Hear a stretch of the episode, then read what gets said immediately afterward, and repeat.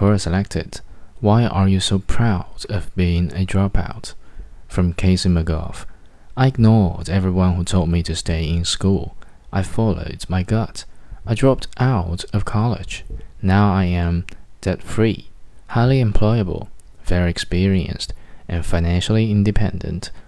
I know what I want and what I don't want, all because I was willing to think for myself and drop out of a system that I didn't believe was valuable, even though all of my family members and friends said it was.